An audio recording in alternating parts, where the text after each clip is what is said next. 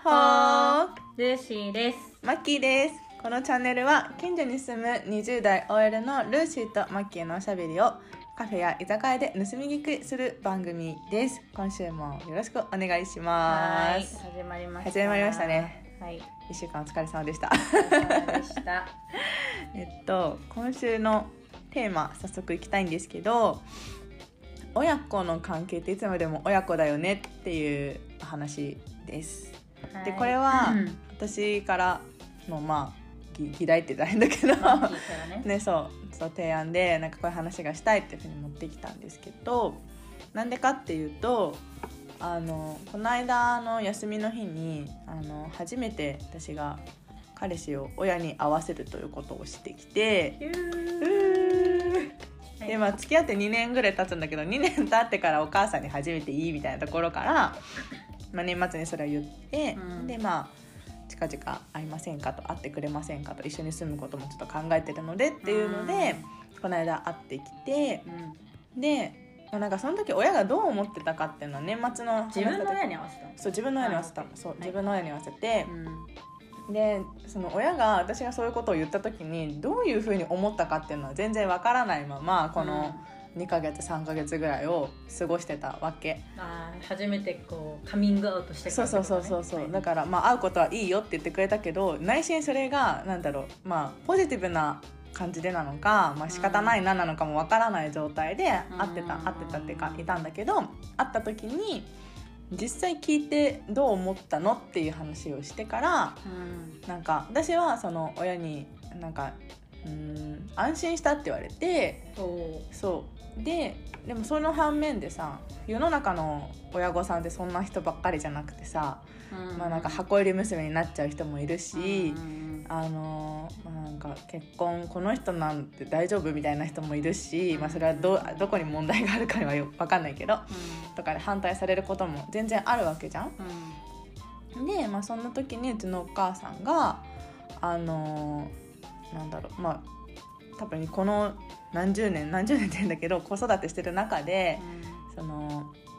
先輩お母さんとかを見てる時にうん。その結婚に対して自分が反対をしちゃったがために今もその自分の一人娘一人息子がずっと独身でなんなら自分がまだご飯を作ってあげてると3040になっても。そういう人がいるそういう人がいてでなんかあの時私が反対してなければっていうふうに嘆いてるおばあちゃんとかねお母さんとかうん。先輩お母さんとか。いたからちょっと自分はそうはなりたくないっていうので、まあ、最初から反対はするつもりはないっていうのを聞いてって言ってたんだ。そう。ほーと思って。でそうそう、まあ、そういう人もいるんだなっていうのを思ったっていうところなのね。はい。でちょっと長くなったけど、まあ、結局その親のエゴじゃないけどさ自分が子供にどうなってほしいかみたいなところを結構反映させるじゃないけどうん。投資してるところがあるかなと思ってて、うん。そのかそれぞれの家庭の反応によってそうそうそう。違うってことだ。そうそう違うなと思っててでまあ親がさ子供を思う気持ちっていうのはいつまでたってもその生まれた時から変わらないんだろうなみたいなうん気持ちになった。なるほど。ていうところからなんですけど。面白い。そうだと思う。なんかもう全ては愛なのよ。うん。その親がやることなすこと仮に嫌味であろうと、うん。愚痴であろうとそれは愛だなっていうのを私は最近学んで、うん。なんかすごい親への見方が変わったんだよね。で私はその私の話していいの？いいよ。私はねそのえっ、と6歳の時にうん両親が離婚して、うんうん。でうちの母親はもうそれからほとんど会ってないのね、うんもう20年ぐらい会ってなくてで私は父親のもとに残ってうん。祖父母の家に引き取られて、うんというか、まあ、住むことになってであのー父とはまあ違う家に住んでたわけよ。うん。そう。であの、まあ、別れて両親が離婚してからもうちの母親はたまたなんかたまになんかう小学校のところでなんかで何帰りのところでなんかうん。待ち伏せしたりとかして、うん。一緒に帰ろうみたいな感じで言ったりとか、うん。突然会いに来たりとか、誕生日カードを毎年送ってきたりとかしてたわけよね、で、もうちの親はもう多分数年して再婚してうん、子供が多分3人とかいるのよ。それはお母さんの話。あそうそうお母さんがね、そう。で、まあ、そういう状況でさ私は子供ながらになぜなんだろう会いに来るんだろうとか、なんまあ、そもそもなんで別れたのかも知らない、うんで会いに来るのかわからないなんでその別れてうちの父親はねまあうちの父親と祖父母が私のこと見てくれてるのに、うん。あなたは再婚するのなんかそうんのすぐ再婚するのとかこう思ってたわけよ、うんうん。まあ思ってたんだよね。でまあそれはなんかもう子供ながらに思ってたことでただまあ実生活ではもうさ母親のことなんて考えることないから、うんうんもう遠い昔にねその記憶を置いてきてたわけよ。それでたまたまたまたまっていうかこれはまあ私が申し込んだやつなんだけどその、うんその親とのこう関係を、まあ、見直すこうコーチングみたいなのがあってそれを、まあ、受けさせてもらった時に、うんうん。そのもうその考え方が全部変わったんだよね。全部変わった。全部変わったの。本当に。どんなふうに何がどう変わったの、その変わったのは私なのね、うん。当たり前だけど、うん。だって母親20年前なんだからさ、うんうん最後に会ったのうんがちゃんとまともに、だから変わったのは私なのよ。うん。で私の中で何が変わったのかっていうとねその自分の世界をこう見てる枠、なんで自分の見方っていうのがあるじゃん,、それは自分がこう育ってきた家庭とかその育て方とかどういう経験をしてきたかとかっていうので自分のこう言ったらまあサングラスだよね。その世の中をうん例えば、何？赤いサングラスで見てるのか緑のサングラスで見てるのかによって 全然見え方違うじゃん、ものの。そういう感じでその自分の育ってきた背景とかこう親の育て方とか経験っていうので、まあ、自分たちはものを見てると。だけどそれって正しくない。もちろん私のバイアスがかかってるから私が A って見てても、マキーが B って見るかもしれないっていう、まあうんうんと見え方が人によって違うじゃん。じゃあそのでも親のことをこう振り返って憎い存在とか嫌いだなって思うのはすごく苦しいでしょ。でなんだろう。それがずっとなんか私はなんだろうな。もう置いて過去に置いてきたんだけど ずっと多分どこかにあってで、まあ、今回見直した時に、うん。そのうんとまあそのリフレーミングっていうんだけどその枠を変える、今の持ってる枠を取っ払って違う枠にするみたいな。でその上で自分に今まで考え何自分今までその母親に対して思ってたことでその不要な考え方は捨てる。で新しい考え方を取り入れて次に進むみたいな、まあ、コーチングだったんだけど、それをやった時にもうなんか全部が変わって、なんでかっていうとね私の母親は、まあ、20本当私と同い年ぐらいの時に、私24だ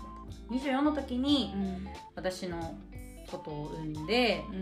で若いね。そう。で、まあ、地元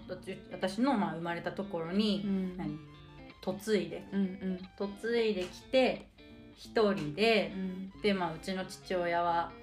仕事が忙しかったから、うんとまあ何？残業とかもさすごかったわけよ、本当に夜中までね働いたりとかして家にいなかったっていう状況で、その中で24の母が慣れない子育てをしてるっていうのを想像しただけで、なんかもう全部のやられたことが、あそれはなんか母親なりのこう精一杯の行動だったんだなっていうのを思えた時にもううわーって泣いた。なんか全部が私が愛されてたからやられたことなんじゃんって思ったんだよね。だからさっき言ったその離婚してから学校に会いに来るとかもう会いたいから来てるし、誕生日カード送ってくるも私が生まれた日のことを思い返して書いてくれわざわざ何かを何カードを買って書いて私に送ってくれてるっていうその事実だけですごい愛だし、愛にその愛にその何？再婚したっていうのも私は母親は私何？両親が離婚してからすぐ再婚したっていうふうにその、うん、まあ、何年か分かんないんだけど1年とか2年とか3年ぐらいで再婚したっていうのはすごい短い期間だって捉えてたけど、うん、それは母親にとってはめちゃくちゃ長い時間かもしれないじゃん。うん、だって離婚してうちの、ね、自分の子供がさ近くにいるのに会えないっていう状況が。数年でしょ？めっちゃ長いじゃんそれって、めっちゃ長いし寂しいし会いたいと思うのは当然。だからそれは私は長いと思ってたけど多分母親にとってはすごい短い何めっちゃやってる逆だな、うん、逆だな。母親にとってはすごい長くて辛い期間だったかもしれない、うん、ってなった時にじゃあそれって再婚して母親が幸せになってるってことは別に望ましいことだなっていうふうに見えた時にすごくなんか自分の中で捉え方を変えて楽になったんだよね。だからなんでその話をし始めたんだろうね私 いやでも親子の在り方を見直すってところじゃないの？そうそうそうそう、うん、在り方を見直すっていうかその自分その場合は何だろうお互いの寄り添い方を見直すじゃなくて、うん、ルーシーがお母さんに対してどういう気持ちを抱くかっていう自分の中の心の変化心の寄り添い方の変化だと思ってて、うん、いやそれはすごい大事なことだと思うし逆に今それはうちら子供目線で話してるけど今度自分の親がどう思ってるかとか自分が親になった時に、まあ、20年後とか30年後とかに子供がでいてでその今ぐらいそのうちらぐらい二十歳ぐらいの,、その娘息子がいた時にどう思うかみたいなのもまたなんか変わってくるかなって思うし。どういう眼鏡をかけるのかっていうのがわからないけど。でもなんか基本的にはささっきも言ったけど親その言ってたけどその親は常に、うん、何？子供にとっては常に親は親だし、うん、親にとっては子供はずっと子供っていうのは変わらなくて、うん、そこに対するその愛情っていうのはさ、不変なものなわけじゃん。それがどんな出方であろうと、だからそその相手を変えるとかっていうのはできないからその自分から行動を変えるんだよね、うん、そう。でなんかその一緒にそのグループのコンサルに受けた人も、うん。うん、あのまあ、その人たちは私は、まあ、数ヶ月前から知ってる人たちなのね、そう。それでその何？すごいなんか口出してくるみたいな、例えばなんか、なんか些細なことを注意される。とかも、注意って自分は受け取ってるけど、それは母親なりの心配であり、その危なくないようにっていう守るための捉え方なわけじゃん。っていうふうに認識しただけでその注意された時に「ありがとう」って言えば、母親は「あ私の注意を聞いてくれた安心さ安心だ」って思えるからその注意が減るんだよね、そうだから自分が行動を変えれば相手も変わるわけ。確かにね。そこでさ分かってるよって突き放すとさ本当に分かってんのかなって心配になるけどさそれで心配が増幅しちゃうから、ね、でもそこをなんか「ありがとう」だとちゃんと受け取ってもらえた？そのキャッチボールでちゃんとグローブの中にボールが入ったという状態をちゃんとお互いに認識できるから、そうすると心配が減るっていうのは確かにそうだなと思ってて。なんかそうさっきの私の親に話してなんか安心したって言ってもらえたみたいな話を,、を別の人にした時に、うん、なんかなんだっけな私の友達なんかは、まあ、今付き合ってる彼がそれこそ2年半ぐらい付き合ってる人がいるんだけどあのまあ両親から反対されてるのねお付き合いすることに対して、まあ、別にもう好きにすればって感じなんだけどあのでも親としては反対みたいな。うん、でそれは何かっていうとちょっとお金の絡みとかもあって、まあ、その人と一緒に住む一緒にこれから人生歩むってなるとうん今まで結構安全なレールの上を走ってきた彼女が危ない道に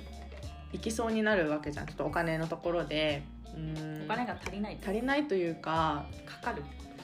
なんて言えばいいかな。まあちょっとその彼氏さんの親御さんの話とかになっちゃうんだけど、まあ、ちょっと借金があってでその息子である彼が自分その借金を返していかなきゃいけない状況に今あるから、まあ、ちょっと今の収入的に返せる額じゃちょっとなさそうな感じなので、まあ、厳しい、まあ、返せても結構長い時間かかりそうだなっていうぐらいの金額で。でまあ、そのそんな彼と一緒にその人生歩むってなったら、お金には苦しむだろうねっていうのがもう結構目に見えていて、で、まあ、その彼女である私の友達は比較的裕福って言ったら変だけど、うんと、お金には困らないような生活をしてきた子だし、うん、中学校から私立のところ通ってるしみたいなお家だからうんななんだろうこれから歩み歩みそうな道とは全然違うところから来てるわけね。うん、ってなるとさすがにそれそういうクオリティの生活をしてきた我が子にそんな生活をさせるのは心配だし嫌だなって思うのは親としては当然だなと思ってて。でまあその彼女の方は理解してるから、まあ、そうなんだけどねみたいな。でもそうは言ってもなんか彼女の性格的に危なっかしい方を選ぶっていうのがずっとあって。まあ、なんかそっちに踏み込んでもどうにかなると思ってるみたいなところがあり、うん、まあ、この後の人生どうするかっていうのはまだ具体的に決まってないけど、うん、まだ別れるっていう選択はしてないっていうのがあるんだよね。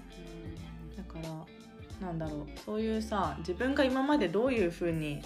子供を育ててきたかがさ今度その一緒にその子供が歩ん一緒に歩んでいく人、うん、もう同じぐらいの水準の人だったら多分親は安心するんだろうけどそれ以下になっちゃうとなんかあの道を歩ませてあげられなくなっちゃうのかってなるんだろうなっていうのを思った。それもこうその親のなんて一枠だよそう枠枠。だから。でそのその道しかさ彼らは知らないから逆にお金がなくても幸せな人もいるし、っていうのもそう知知るうん知るべきとは言わないけど、うん、知るとまた視野が変わるのかなって意見も変わるのかなって思う。そうだね。確かに、それはただなんだろう。親の考えを、うん、かったなんていうの？断固して変えてやろうとかっていうのはできないから、うんうん、その子がどういうふうになんだろう。親の理解親の心配をちゃんと愛と受け取った上で、うん、それは理解しました。だけど私はこうしたいっていうのがちゃんと何？まずキャッチボールをしてすり合わせるっていうところが大事だよね。そうなんだよね。あとまあ親の方もさなんていうの、まあ、親にとって子供はいつまでも子供だけど言うてもさもう二十歳超えててさ社会人でさ一人暮らししてる人はしてるし、うん、まあ、いい実家に住んでるってなってもある程度自分のお金で生活できるぐらいにはなってる人がほとんどじゃん、うん、ってなったらなんかもう自由にさせてよって思うのは、まあ一つ子供からの反論かなとも思うけどね。そうだからそこは含めてやっぱ愛なんだ。そう愛なんだけどね。難しいよね。愛なんですよね。愛なのよ私最近愛しか言ってない。口癖愛だから。口癖。ああもうこれも愛やなもうこれも愛やって。もう本当にずっと思ってる。いやでもさ愛を持って接するって本当に大事だよね。その家族もそうだけどさ、うん、友達とか会社の人とか、うん、その会社の中で関わってる別の会社の人とか、うん、取引先とかね、ご近所さんもそうだけどさ、愛がないとみんな破綻するよ。なんだろう。愛っていうフィルターを通すだけでなんか接し方がさ些細なことでもやっぱ変わるじゃん。なんか一個さ落ち着けるというかさ、うん、なんか距離をいい意味で作れない。そうそうそう。俯瞰してね。そう。ここのなんていうの今この時にすごい感情に支配されるっていうよりは一歩引いてアイフィルター通して あみたいな。そうなんか一個諦めがつくんだよね。なんか嫌なことあっても。そうそう愛でそう。だねそうしょうがないなっつってこの人なりの愛なのかなとも思うし。諦めのね語源はね明らかにするなんで。へえ何を？だから諦めるってことはある意味、肯定的に見るとその人の全てを受け入れるってことじゃん,、うんうんうん、だって諦めてない時はさなんでなんでとかこうしてよっていう変えようっていうエネルギーだけど諦めるとその人の全てをなんていうの？否定しながらも肯定してる、だからそのすべその人の全てを明らかにしてるっていうことらしいですよ。多分ずっと諦めてるよそしたら。なんかいいじゃん。諦めてこうよ。なんか人に対してあんまり期待しすぎないところあるし、うん、なんかまあそれね愛もあるんだけどなんだろう。なんかさ結構「なんでこうしてくれないの?」とかさ怒る人っているじゃん。私あんまそういうのなくて、うん、なんかそういうふうにしか多分できないんだろうな仕方ないって言って諦めて、やれてないなら私やるか みたいな気持ちになる。怒る人はさ、うん、自分と他人が同じじゃないことに怒ってる、うんうんうんうん、なんで私のよう私が考えてるようにやってくれないのっていうさ、でもそれってそもそも無理じゃんっていう、ここがなんていうのない。そこが抜けてって、違うことに起こってるっていう。でもそれはなんてただ違いであって、別に悪いとか自分が正しいとか悪いとかじゃないっていうところをちゃんと理解すれば世界は平和になると思うな私は。本当に世界平和を願う。世界平和をまた願う。そしてまた。思うんだけどさ、これ居酒屋で話す話じゃないよ。じゃないな。私たちのこの居酒屋っていうコンセプトやめた方がいいと思う。教会とかにした方がいい。教会とか寺とかさ。寺で。神社とかさ。あでもそう寺はありかもしれないな。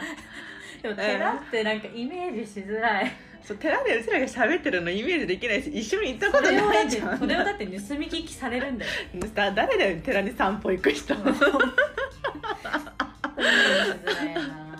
フェにしようか。カフェ？コーヒーだしねあのアイコンも。確かにね、うん、サムネのカフェでさ昼間からするには結構重たくない？この話。ねでもね基本重い重たい話ばっかり。でもだってテーマ選んだのあなたじゃん。まあそうだけどさだってこんな愛のさ深さに行くと思ってないもん。今すごい世界平和まで行っちゃったけどさ私はもう親子の平和ぐらいでいいんだよ。とりあえずはよかったんだよ。平和は世界の平和じゃんまあそうだけど大きく捉えるとそうだけどさ私はそうだよ。だって生まれてきてだって初めて生まれる何？その子供が初めて出会うさ社会は家族なわけじゃん、うん、そこが一個一個平和になれば世界平和にまあだけどさ なんかすごい広がっちゃってちょっと困ってるんですけど これからずっと世界規模の話するのうちら。しんどいんだけど。毎回世界について考えなきゃいけないの。ねだよ。いやいや3回に1回やりましょう。3回に1回も結構あるよ。聞いてる人いなくなっちゃうよ。今もそんないないのにさ。今うちらしかいないからそうそうそう。いやでもなんだろう、うん、忘れがちなことじゃん。まあね大事なことだよね。そうそうそう何かしらなんだろうな、うん、気づきになれば嬉しいなっていう。まあねまあその眼鏡を変えるっていうのがまず一つね。そう。変えることによって今苦しんでることとか悩んでることとかがちょっとでも軽くなるんだったらね。ね当に。いいなって思うし。なんかそういうのをさかん考えないとって大変だけどそういう違う眼鏡があるっていうのをさ認識しないとさ、うん、そういう発想にすらならないじゃん、うん、自分はもうあこの1個の見方でしかないと思い込んじゃうからその思い込みを外すっていうのはね本当に、めっちゃ難しいけど。そうむずいけど悩みとかある時はね変えた方が、変えられるようになんか思考も変えていかないと、ずっと苦しいままだよね。それのためにはやっぱりなんだろう一人だと限界があるわけよ、うんうん、結構ね。そうね。だからこうやって人と話すとかこう自分の考えを発何言ってみるみたいなところは結構大事だなと思ってて、だ、ね,、からうちらがこうやってさ話してることを誰かがもし聞いてくれたら、うん。まあ、ね、間接的に対話というか、うん、何こういう考え方もあるんだっていうのですね。一個情報取り入れてもらえればね。そうそうそう本当ねここから始めていきたいと思います。私は世界平和を。世界平和の一歩目。一歩目はあの発信する発信して、まあ聞いてくれてる人の考え方がちょっとでも変わればなってところかな、うん、確かにね。居酒屋は重すぎる重いな。居酒屋は変えられないしなカフェカフェ。カフェ。カフェだね。カフェだな。はい、なところでよろしい。ですか。はい、今日は満足です。はい、ちょっともうよくわかんない。方向に飛んでい。きましたけど、今日もこの辺ではい、終わりにしたい。と思い。ます。はい、お聞きくださりありがとうござい。ました。ありがとうござい。また次のカフェでお会い。しましょう。またね。